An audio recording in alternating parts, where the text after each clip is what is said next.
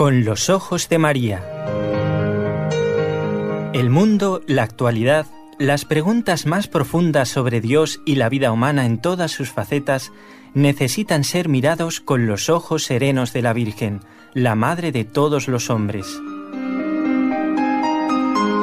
Con los ojos de María, un programa de NSE Producciones para Radio Católica Mundial conducido por Nelly Álvarez. Aquí estamos, los que integramos el equipo NSE desde la ciudad de Barcelona. Doy la bienvenida a todos y también a nuestros compañeros de trabajo. Aquí desde Barcelona está Raúl García en el control con el equipo Nuestra Señora del Encuentro con Dios y saludamos afectuosamente a los compañeros de Radio Católica Mundial, especialmente a Jorge Graña, que es el que nos acompaña casi todos los días. ¿eh? Así que muchísimas gracias. Y hoy está con nosotros el doctor Eudaldo Formen, que como ustedes ya saben es profesor universitario de Barcelona, miembro de la Pontificia Academia Santo Tomás en Roma. Bienvenido, doctor Formen, ¿qué tal? Gracias, muy bien. Bueno, mire, usted ha respondido sí a nuestra propuesta de atender las consultas que los oyentes nos hacen llegar. Tengo aquí eh, los nombres de los oyentes, si me permite, doctor Formen, porque me gusta nombrarlos y además porque una cosa que puede ser eh, una duda para uno, puede hacer surgir en otro oyente y todo el mundo queda contento después, ¿eh? no solamente al que se responde. Eh, Rosa nos dice, mis agradecimientos a todos los hermanos de Con los Ojos de María. Bueno, y aquí están los temas. Ella escuchó en un eh, programa que sale únicamente en NSE Radio sobre la historia de la Iglesia, sobre los hermanos templarios, dice. Y Claro, como no podemos ubicarlo francamente porque son, son muchísimos capítulos, no sé cuántos habrá, Raúl, muchos, ¿no? Muchos, porque es toda la historia de la Iglesia hasta Juan Pablo II. Imagínense ustedes desde que nace la iglesia.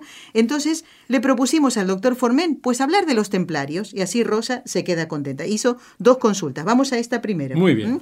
Vamos a ver, ¿quiénes son los... ¿Está bien llamarlos hermanos templarios? ¿Qué era? ¿Una congregación? ¿Una asociación? Bueno, los templarios eran una orden religiosa. Em, y hay que entender lo que es una orden religiosa. La misión de enseñar y de impartir los sacramentos, de predicar, pues la tienen los obispos como sucesores de los apóstoles. Y estos, pues bueno, tienen a los sacerdotes, a los párrocos que les ayudan ¿eh? en las distintas parroquias. Pero debido a la cantidad de fieles y bueno, a las necesidades de la Iglesia, se vio pronto que era necesario que se crearan órdenes religiosas ¿eh? para que ayudaran, es decir, alguno de estos ministerios, bueno, mm, algunos ministerios de los obispos. Por ejemplo, pues órdenes religiosas que se dedicaban pues a cuidar enfermos, otras, mm, qué sé yo, pues eh, órdenes que se dedicaban a predicar, como los dominicos. Y en la Edad Media, que es cuando nacen muchísimas de estas órdenes, porque estamos en plena cristiandad, toda la sociedad, las costumbres, las ideas eran cristianas, y por tanto había necesidad de atender al pueblo de Dios. ¿Eh? Nosotros estamos acostumbrados a veces a que nos atiendan y cuando falta, pues no, notas la necesidad de que haya un sacerdote, de poder participar en la misa, de poder consultar. Bueno, entonces para, para remediar estas necesidades se crearon las órdenes y una de ellas fue mm, la orden de los templarios, que era una orden de caballería. Estas órdenes de caballería, que no eran los únicos, eran órdenes dedicadas a defender al pueblo cristiano. Los dominicos, por ejemplo, lo hacían para defender su alma, su espíritu, contra las herejías, contra los albigenses, etc. Cátaros. Exacto, los cátaros. ¿eh? y tantos eh, otros. Exacto. Eh, crearon el rosario también, que es una gran arma para defender el pueblo cristiano. Pero se creó otra para defenderles militarmente. Ah. Y entonces los caballeros templarios, que se llamaban Orden de los Pobres Compañeros de Cristo y del Templo de Salomón. ¿Por qué esto? no sabía ese nombre tan largo. Por eso se llaman templarios, porque viene de templo. Porque esto se creó a raíz de las cruzadas. En la primera cruzada, un grupo de, de caballeros franceses, nueve concretamente, pues eh, hicieron unos votos fundaron la orden, es decir, unos votos de defender a todos los peregrinos que tenían que ir a Jerusalén, que se, que se conquistó, que tenían que defenderles de los ataques de los árabes, en fin, de salteadores, y entonces defendían pues los pasos ¿eh? Eh, más importantes. Eran, como diríamos, como una especie de guardias. Y para dedicarse totalmente, eh, hicieron los votos, que eran los votos normales y además un cuarto voto que era que defender con las armas y dar la vida para defender al pueblo cristiano. De manera que se les llamaba, eh, bueno, eran caballeros, o sea, con un instrumento, los tanques de entonces, que eran los caballos, y llevaban, pues, eh, bueno, sabían luchar, sus eh. espadas, llevaban un hábito blanco encima de la, de la armadura, con una cruz roja. roja ancorada, que son unas cruces que en los extremos se abren ¿Eh? Ay, sí, la recuerdo, claro. Son unas cruces ancoradas. Y bueno, hicieron, se le sumaron pronto muchos caballeros porque era, y demuestra el ideal. Eran militares, pero con un ideal cristiano. amaban a Dios. exacto, y hacían votos de pobreza, de castidad, de obediencia. ¿eh? Lo que pasa que mm, desde el principio empezaron a tener dificultades porque fue una orden que el Papa aprobó. Eh, esto fue en el año 1119, o sea, en siglo XII. El Papa aprobó, pero eran independientes de los obispos. ¿eh? Es decir, no, no, no tenían nada que ver, diríamos, con las iglesias locales. Era una orden que dependía directamente del Papa. Entonces apoyaron siempre a todas las cruzadas, incluso eh, hacían una labor de leva, de reclutar soldados en cada una de las cruzadas. Y, bueno, mm, crearon algo que se ha escrito mucho, que es todo un sistema para financiar los ejércitos que creaban, para, aparte de ellos, pues habían pajes, habían, probablemente por eso se llamaban hermanos, gente que no había hecho votos, pero, pero colaboraban también. Colaboraban porque eran escuderos, eh, servidores, es decir, un ejército es muy, eh, muy complejo. ¿eh? Había una labor de retaguardia. Bueno, y entonces necesitaban dinero que recibían de los donativos y además supieron invertirlo, invertirlo muy bien. Crearon, son los creadores de la banca.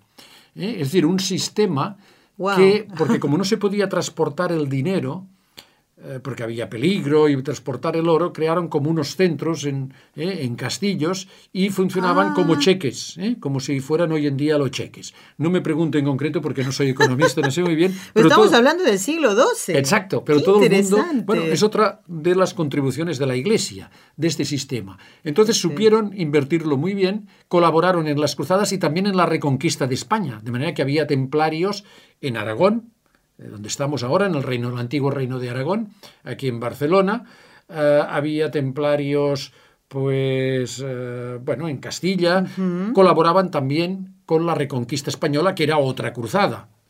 Lo que pasa que en lugar de conquistar Jerusalén era reconquistar tierras cristianas como eran las tierras de España y volver a la gente a que pudiera volver a, vivir la fe en libertad.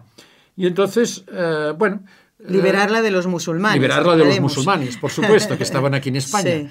Y bueno, entonces tenían muchos castillos, tenían muchas posesiones y, manejaban mucho dinero, aunque ellos vivían pobremente, pero necesitaban, ya digo, financiaban las cruzadas, financiaban, hicieron una, una gran labor. ¿eh? Y bueno, la cosa acabó mal por lo siguiente. Hay muchas leyendas, ¿verdad? En Ahora lo veremos. ¡Ay, qué interesante! El rey Luis IX, Luis de Francia, un gran rey, un gran santo, fue el que, bueno, intervino en la última cruzada en Túnez, que acabó muy mal, murió el mismo rey, uno de sus hijos. Bueno, y le sucedió, eh, estaban allí también templarios, le sucedió Felipe IV de Francia, llamado también Felipe el Hermoso, que no era como su padre, y quería el dinero para sus campañas militares que tenían los templarios, estos bancos, etc. Y entonces montó una leyenda negra en contra de ellos que les acusó, pero de barbaridades, de lo que hacía. y el Papa Clemente V, entonces, que por cierto era francés también, pues no se la cayó nunca. Y disolvió para no tener problemas, otros males. Con no creyó el Papa eh, todo lo que decían. Ah, ya. No, y después diré el por qué.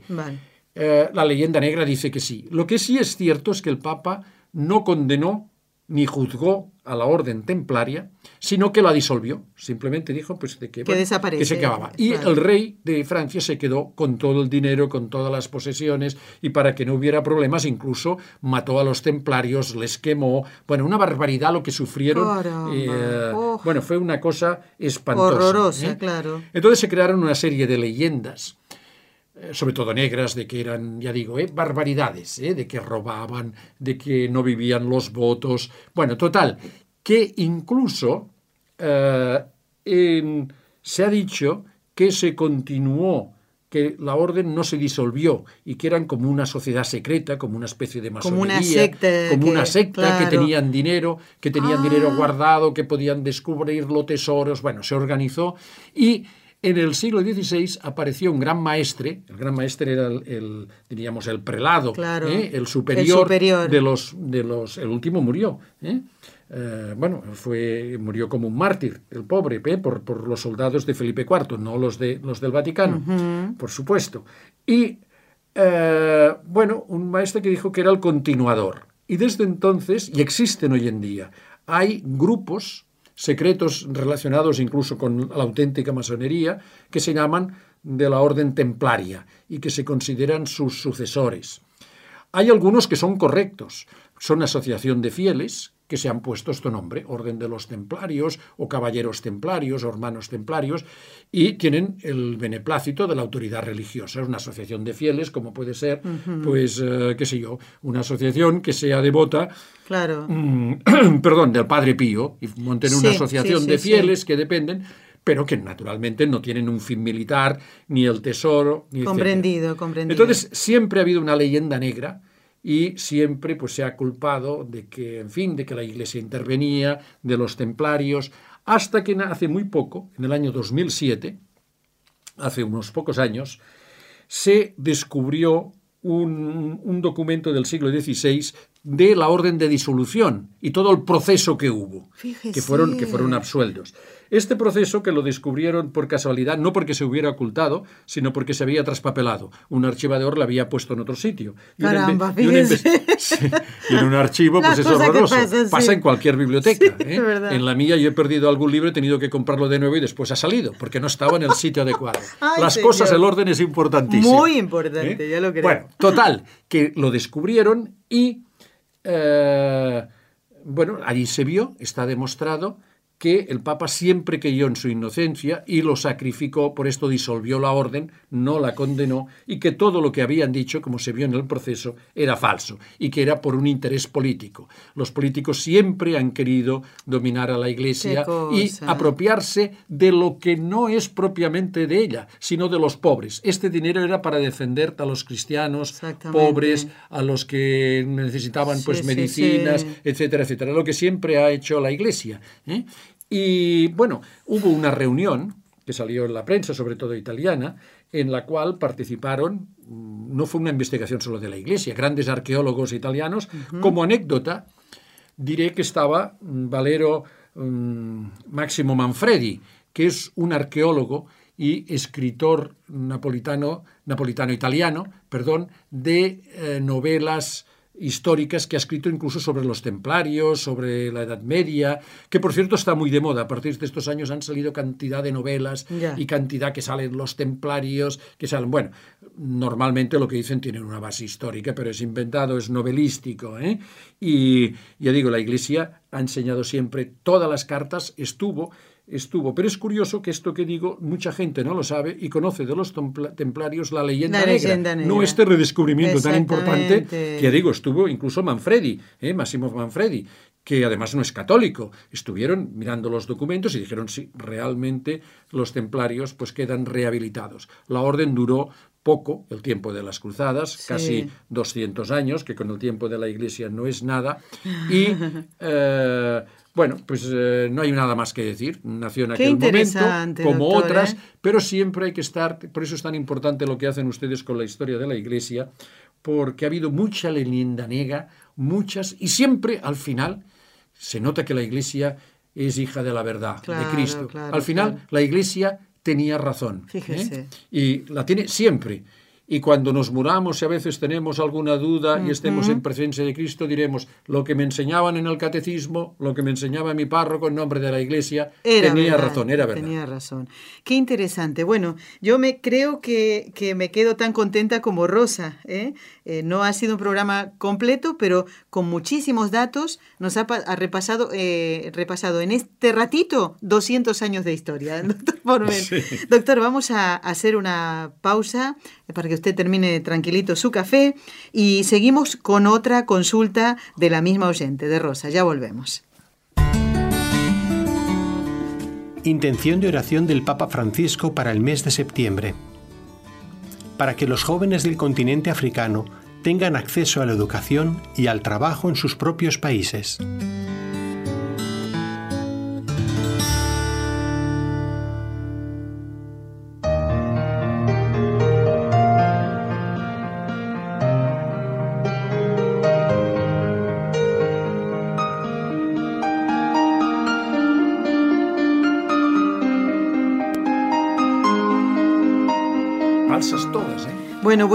Formen, eh, bueno, estamos, seguimos charlando, mientras va la pausa seguimos charlando, ¿no?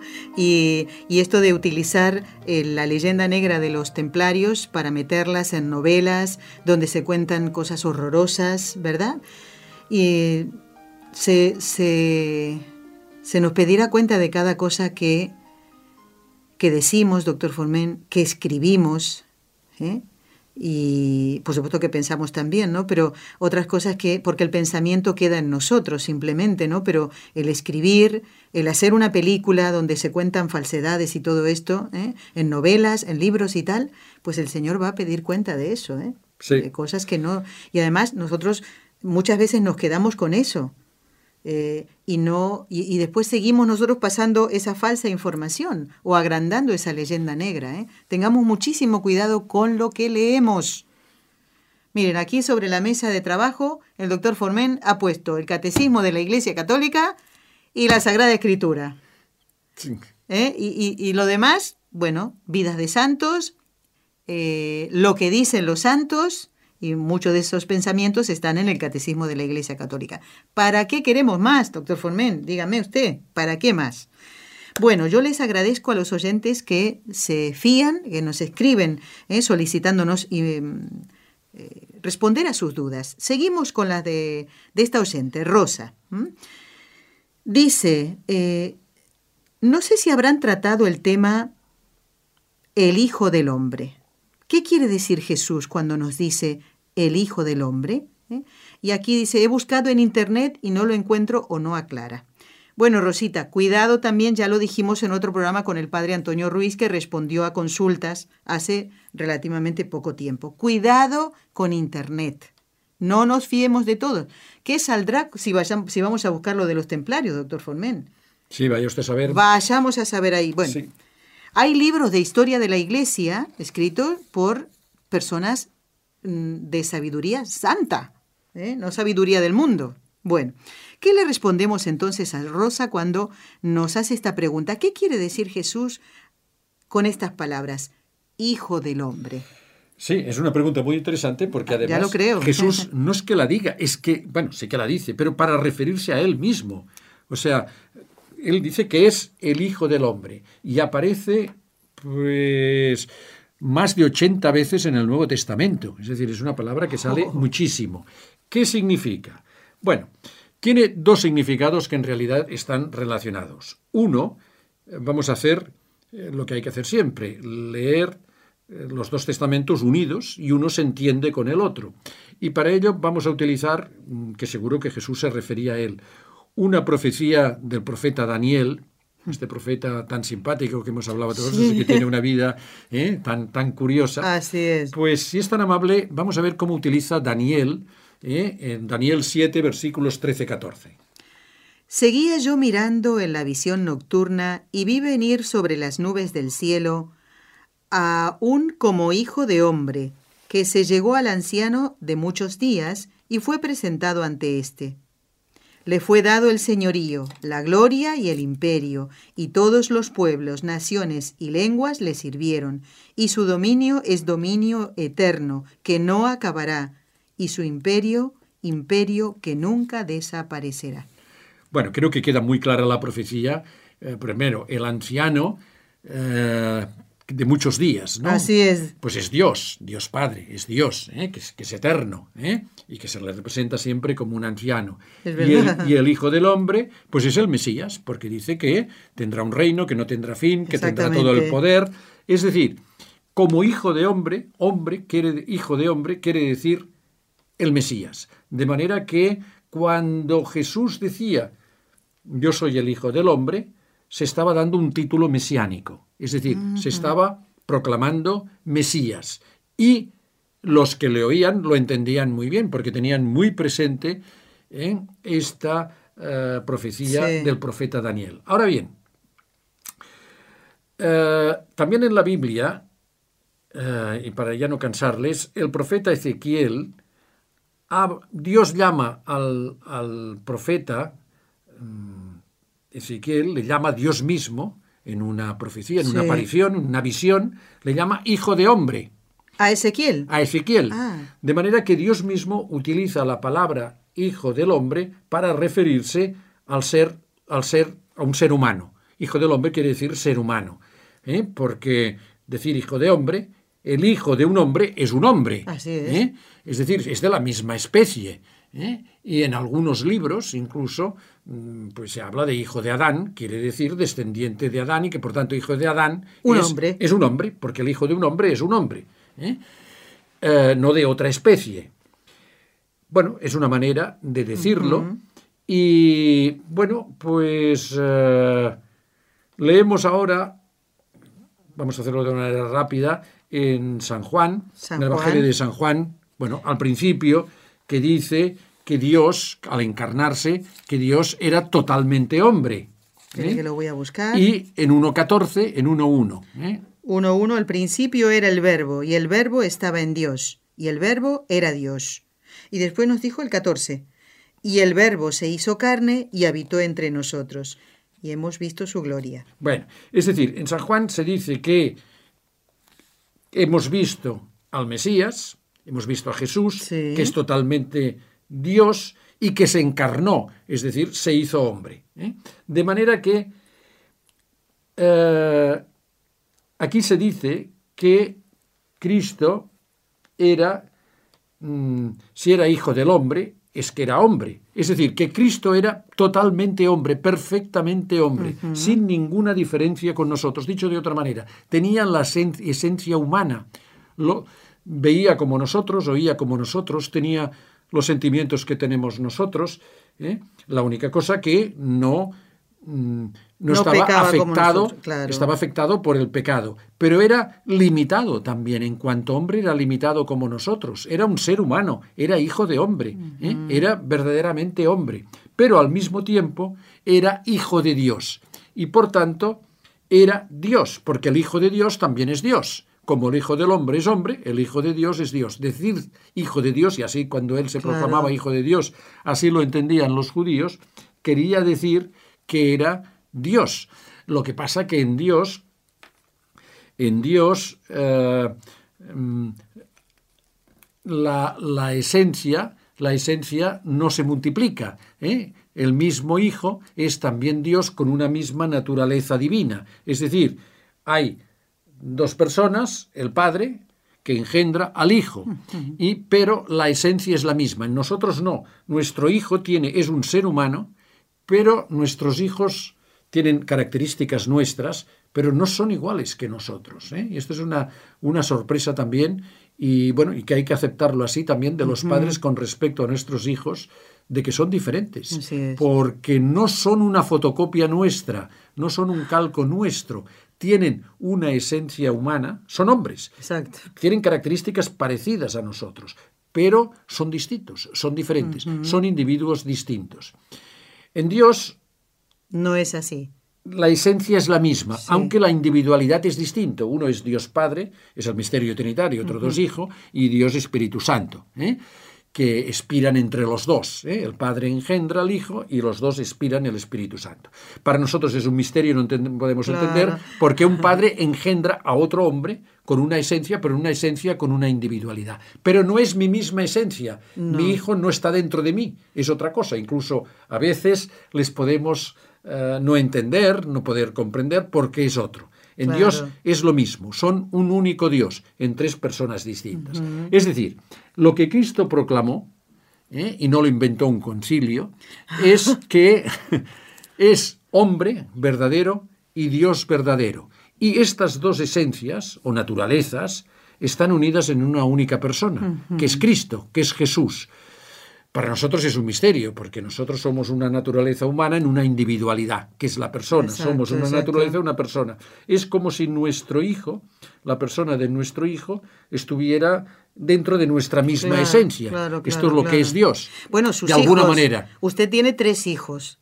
Verán un parecido al doctor Formen y a su esposa pero son seres diferentes. Exacto, ¿eh? ¿eh? son distintos. Y aunque sean los tres varones. Exacto. Porque usted tiene tres hijos varones. Son ¿eh? distintos. Son distintos. Si lo sabrá usted, ¿verdad, doctor? Porque los tres criados en el seno de la misma familia y también mm, requieren una atención diferente. Diferente, no salen iguales, no salen iguales. El hombre engendra el hombre, decía Santo Tomás, y, pero el hombre engendrado, Sócrates no engendra a otro Sócrates. Claro. Los hijos de Sócrates no eran filósofos, eran distintos, no se sabe ya ni quién eran, porque no tenían la importancia que tiene él.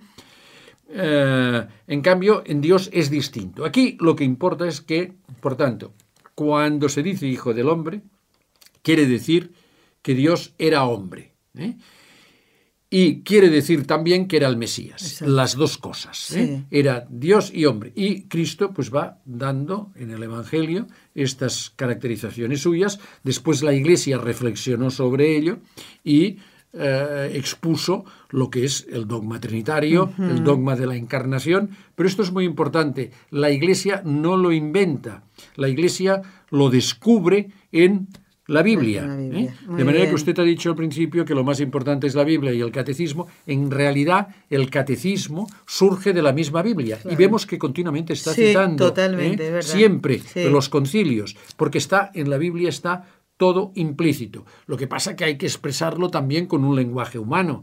Mm, y yo mismo he intentado expresar el misterio de la Trinidad, que no lo he hecho de una forma puramente ortodoxa, porque el mejor sistema es con un sistema por ejemplo, el, de, el, tomista, el de Santo Tomás, preciso, con una terminología precisa, ¿eh? como la que utiliza la Iglesia, pero a veces es difícil entender porque no conocemos el vocabulario científico con el cual se ha expresado, se ha expresado la Iglesia. De manera que era una pregunta muy, interesante, ¿verdad? ¿eh? porque sabemos, por tanto, que Cristo era Dios ¿eh? verdaderamente Dios y verdaderamente ser humano. Y lo que es también más importante, que como en Cristo estaban unidas las dos naturalezas en una unidad de persona, en la persona divina, en la persona de Dios, la segunda persona de la Santísima Trinidad, pues el verbo, María es madre de esta persona y es madre del hombre y madre también de Dios, porque estaban unidas. ¿eh? O sea que María era madre del hombre, que está clarísimo, el hijo de María era un hombre, pero el hijo de María era Dios. Por esto María es madre de Dios. ¿eh?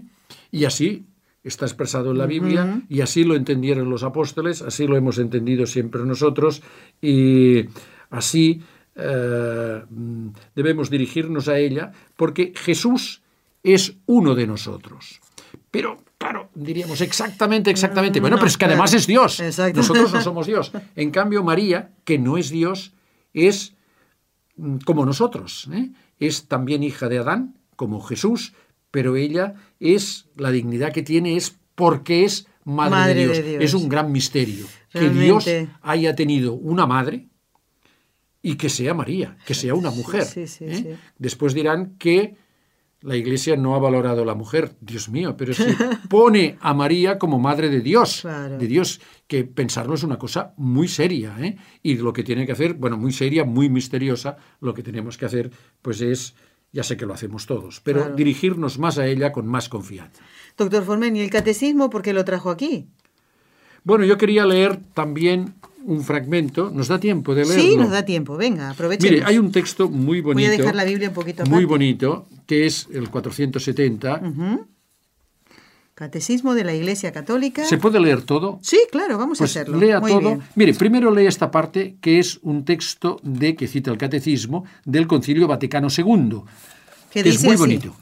El Hijo de Dios trabajó con manos de hombre, pensó con inteligencia de hombre, obró con voluntad de hombre, amó con corazón de hombre. Nacido de la Virgen María, se hizo verdaderamente uno de nosotros, en todo semejante a nosotros, excepto en el pecado. Resu- Bueno, Precioso, ¿eh? es precioso, es bueno, lo que he expresado, que no se piensen que es una cosa, bueno, esto es de, de la Edad Media, de no- Sí. esto es del Vaticano II, ¿eh? está dicho en el Vaticano II. Sí. Y el Catecismo, que lo, lo desarrolla, lo explica un poco mejor, pues podemos leerlo porque Muy bien. ¿eh? así pues tenemos, diríamos, un apoyo, una base sólida, que no han sido lo que hemos dicho usted y yo opiniones, sino Exacto. que es la doctrina de la Iglesia. Lo pueden encontrar en la primera parte, en la profesión de la fe, en el número 470. Puesto que en la unión misteriosa de la encarnación la naturaleza humana ha sido asumida, no absorbida, la Iglesia ha llegado a confesar con el correr de Absorbida los siglos... que, sería entonces eliminada, destruida, ¿eh? ha sido asumida, es decir, mm, juntada, unida. La Iglesia ha llegado a confesar con el correr de los siglos la plena realidad del alma humana, con sus operaciones de inteligencia y de voluntad, y del cuerpo humano de Cristo. Pero paralelamente ha tenido que recordar en cada ocasión que la naturaleza humana de Cristo pertenece propiamente a la persona divina del Hijo de Dios que la ha asumido. Es muy profundo todo esto, ¿eh? Todo lo que es y hace en ella pertenece a uno de la Trinidad. O sea, el verbo, ¿eh? la segunda persona, porque están unidas las dos naturalezas en esta persona, en esta individualidad. El Hijo de Dios comunica, pues, a su humanidad su propio modo personal de existir en la Trinidad.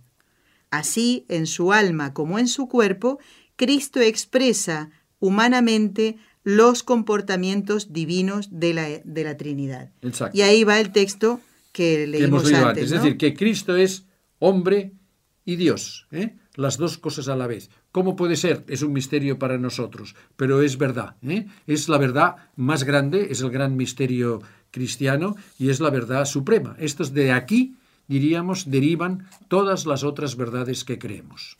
Doctor Formen, antes de que usted se vaya, quiero leerle un correo de parte de la madre Lilia Bustamante de las Hijas de la Divina Providencia. Dice, me encanta el programa con los ojos de María. Lo sigo desde hace dos años gracias a un enlace de Radio Católica Mundial con una radio local de Abancay, en Perú, en la Sierra Sur del Perú. En especial envío saludos al doctor Formen, pues son muy interesantes sus comentarios y excelentes. Un saludo en el Señor y Nuestra Madre Santísima desde Abancay, Perú. Ay, pues muchísimas gracias, de verdad que, que me ha animado muchísimo eh, a continuar trabajando y bueno, mm, pensar también y que, bueno, pues que eh, el programa mm, lo hacemos con un equipo, ¿eh?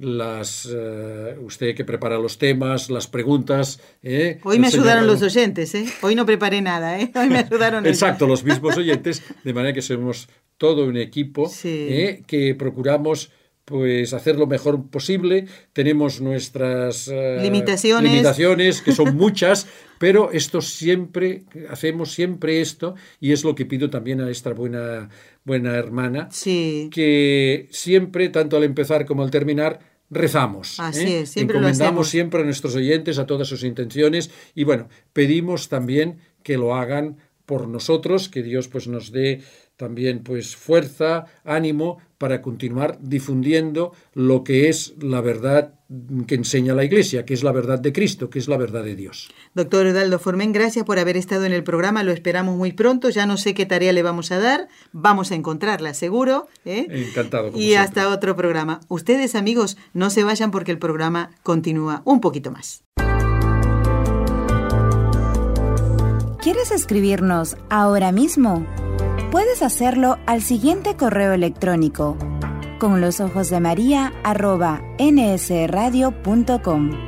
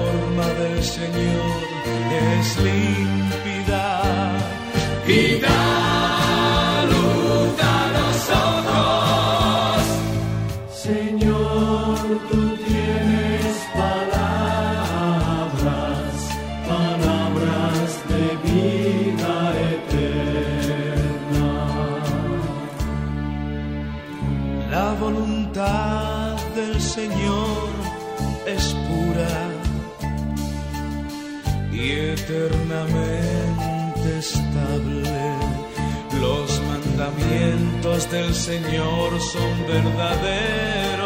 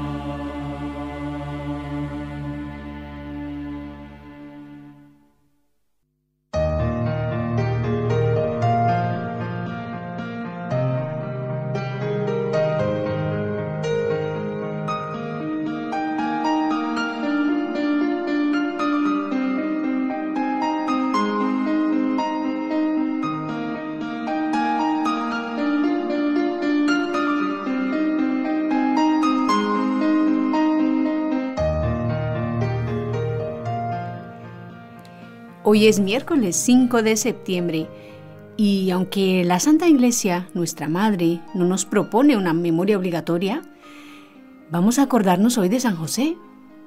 Todos los miércoles del año podríamos tomar esto como un ejercicio espiritual, ¿verdad? Acordarnos de San José, que también es nuestro Padre, porque es Padre de Cristo nuestro Señor, nuestra cabeza. Bienvenidos amigos a este programa de Con los Ojos de María. Hemos estado escuchando hace unos momentos a Nelly que ha preparado para nosotros junto con el doctor Eudaldo Forment las respuestas a algunas inquietudes que tenía una oyente muy fiel a nuestro programa, claro que sí. Y mientras escuchábamos eh, esta primera parte del programa, reflexionábamos aquí, detrás de micrófonos, Raúl García, que está en el control, y una servidora, la hermana Estrella Muñoz, sobre la importancia de la buena formación para nosotros los católicos. Fíjense que somos cristianos, somos la iglesia perenne, la amada por Cristo. El Catecismo de la Iglesia Católica nos dice que conservar el depósito de la fe es la misión que el Señor confió a su iglesia y que ella realiza en todo tiempo. Y esto implica, obviamente, que tú y que yo, amigo oyente, que formamos parte de la iglesia, tenemos que tener una formación capaz de dar respuesta a las necesidades de hoy. a las necesidades nuestras, lo primero porque nuestra primera obligación es formarnos nosotros para nuestra propia santificación, pero también para dar respuesta a las inquietudes de nuestro tiempo. Nos lo dice San Pablo que estemos prontos a dar razón de nuestra esperanza. Y San Juan Pablo II no se cansaba de repetir esto a todos los jóvenes en las jornadas mundiales de la juventud. Pues que sea también una invitación para nosotros este renovarnos y esforzarnos cada vez más en tener una mejor formación.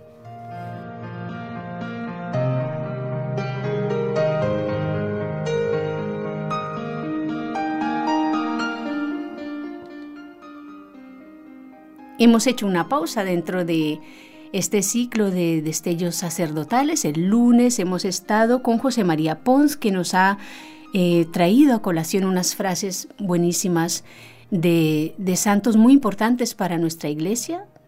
Dentro de ellos San Pedro Claver, que lo celebraremos el día 9, y que además ha hecho una reflexión sobre una virtud eh, sacerdotal. Luego, el próximo viernes tendremos al padre Carlos Peteira. Él nos contará sobre su vocación sacerdotal, muy interesante. No se pierdan esta entrevista el próximo viernes. Em, verdaderamente este ciclo está teniendo mucha acogida. Esperamos amigos que nos manden sus intenciones de oración por los sacerdotes del mundo entero.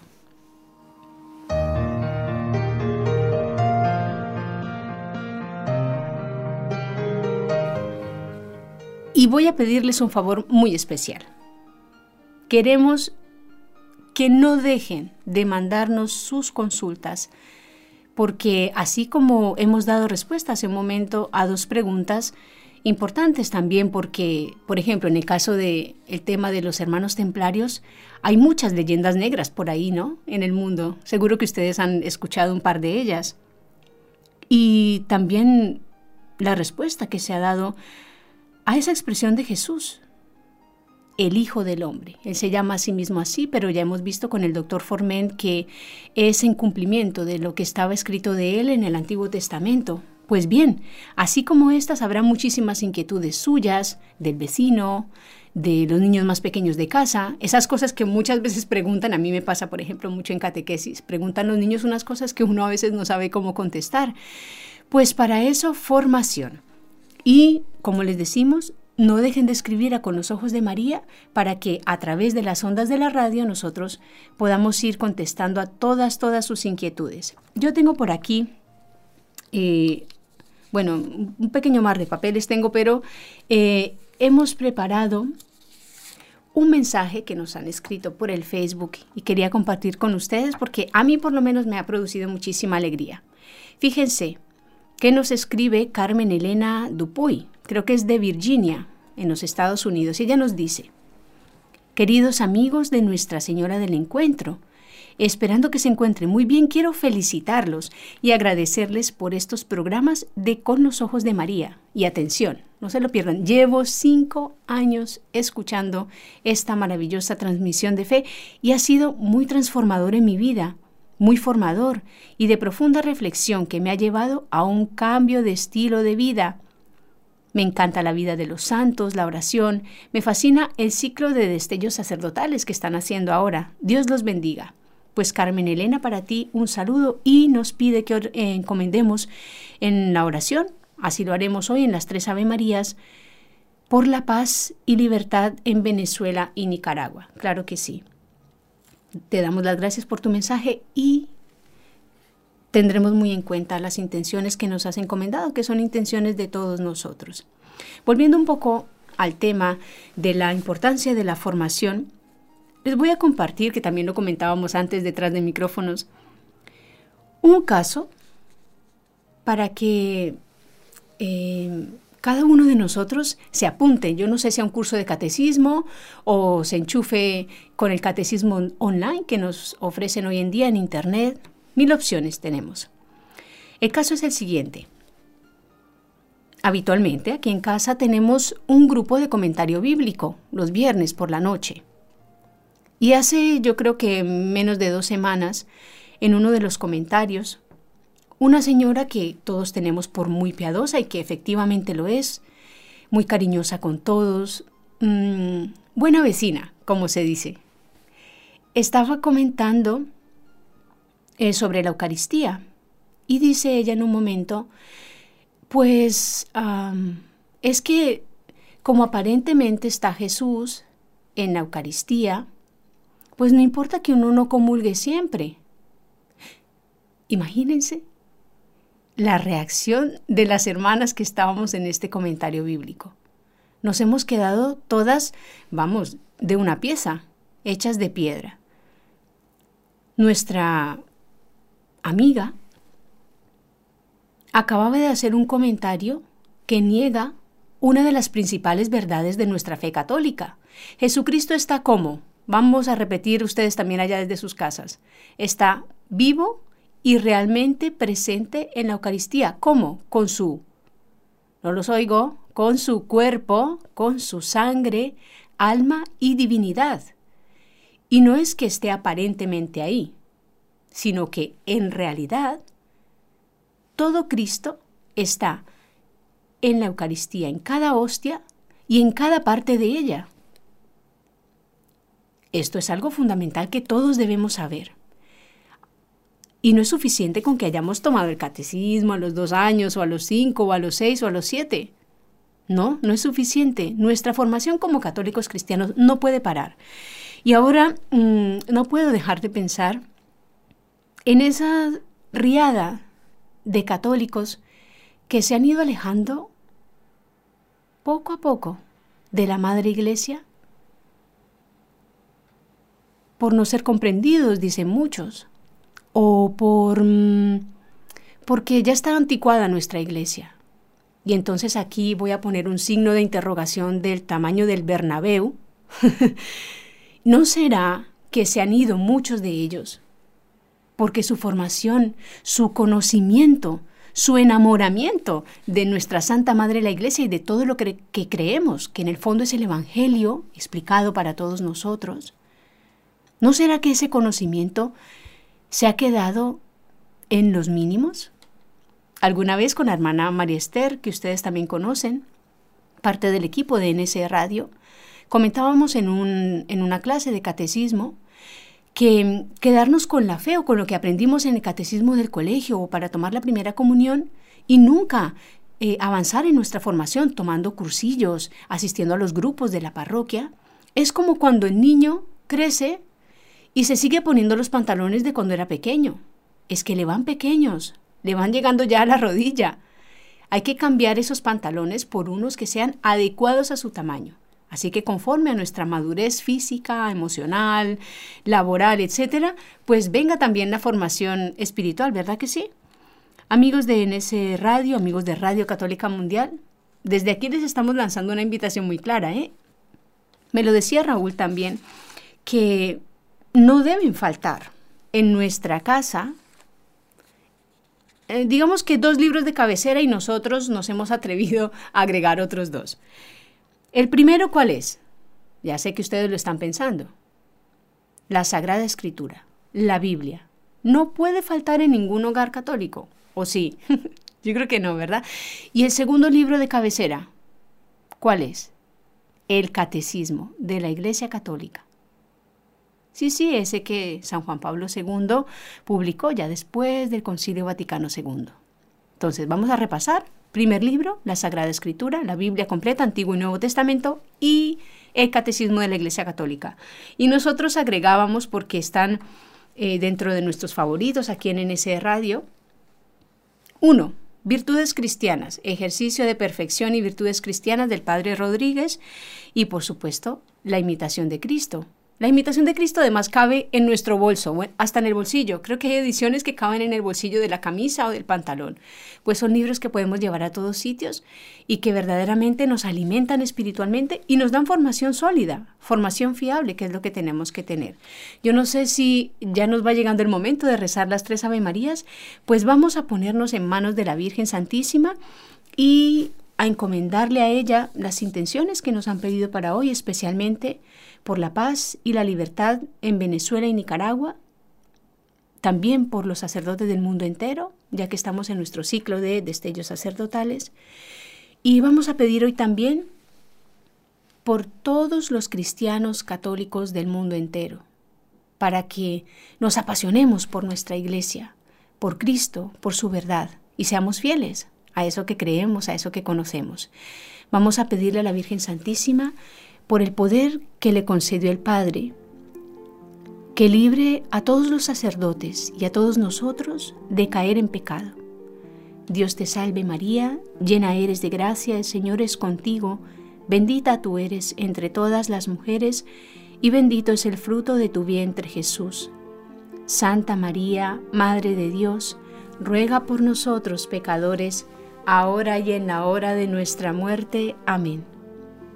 María, Madre mía, por la sabiduría que te concedió el Hijo, libra a todos los sacerdotes y líbranos a nosotros de caer en pecado Dios te salve María, llena eres de gracia, el Señor es contigo, bendita tú eres entre todas las mujeres, y bendito es el fruto de tu vientre Jesús.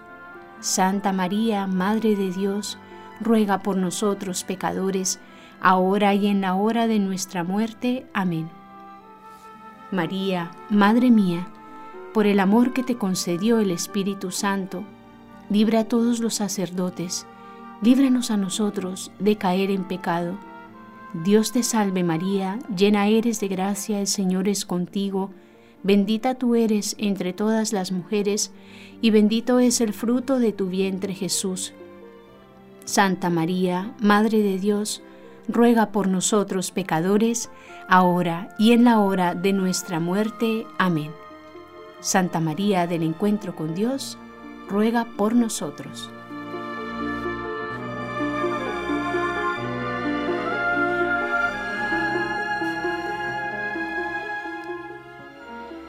Bueno, se nos acaba el tiempo. Hoy en Con los Ojos de María hemos compartido un rato muy agradable con ustedes. Muchísimas gracias por estar siempre en nuestra sintonía. Y antes de irnos, vamos a recordar algunas cositas importantes que van a pasar este fin de semana. Lo primero, no se olviden de ir preparando los regalos, ¿eh? Eh, los globos de fiesta, todas estas cosas propias de una gran celebración, porque este fin de semana, el día 8 de septiembre, vamos a celebrar el cumpleaños de la Santísima Virgen María. El viernes lo vamos a recordar para que nadie se quede sin celebrar este gran día.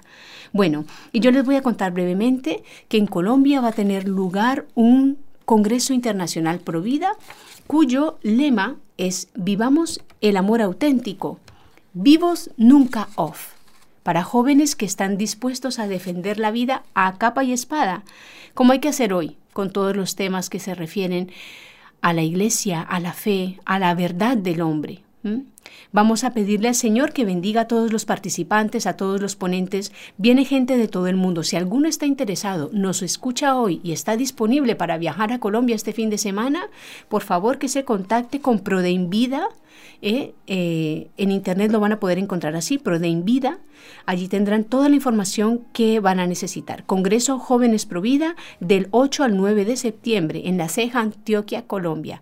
Amigos, muchísimas gracias por haber compartido con nosotros en este espacio. Nos encomendamos, definitivamente que nos encomendamos a sus oraciones porque las necesitamos muchísimo. El viernes les recordamos, vamos a tener una entrevista espectacular con el padre Carlos Peteira, argentino. Nos va a contar su vocación desde muy niñito, ¿eh? le llamó el Señor y él dijo que sí. Un saludo a todos nuestros amigos de Radio Católica Mundial. A Nelly, que seguro nos está escuchando por ahí. Un abrazo muy fuerte, que cumplas muy bien tu misión. Nos vemos en el próximo programa.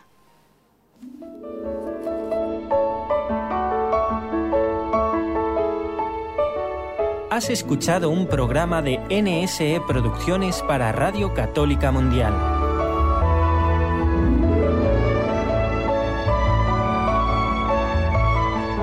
¿Quieres conocernos? Escríbenos al correo electrónico con los ojos de María arroba nsradio.com. Envíanos tus sugerencias o comentarios con los ojos de María arroba nsradio.com.